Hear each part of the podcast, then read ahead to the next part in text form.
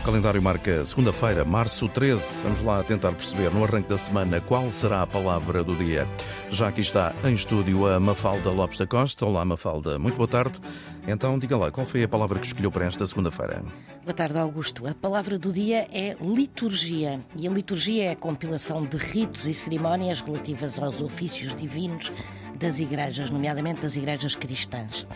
Trata-se do conjunto das cerimónias e orações determinadas pela autoridade competente para cada ato do culto oficial. No fundo, uma liturgia é um rito. E a palavra vem do grego e chegou-nos através do latim. No grego, leitorgos remetia para alguém que fazia o serviço público ou liderava uma cerimónia sagrada e, portanto, tinha sempre uma função pública.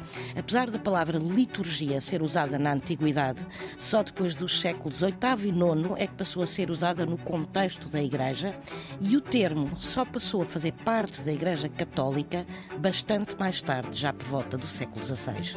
Liturgia é, portanto, assim uma palavra relativamente recente. Muito bem, está descoberta a palavra do dia, edição Mafalda Lopes da Costa. A palavra do dia no RTP Play, Spotify, Google e Apple Podcast. De segunda a sexta-feira, na Antena 1. Língua, conhecimento, cultura, educação, ciência, rádio. Antena 1.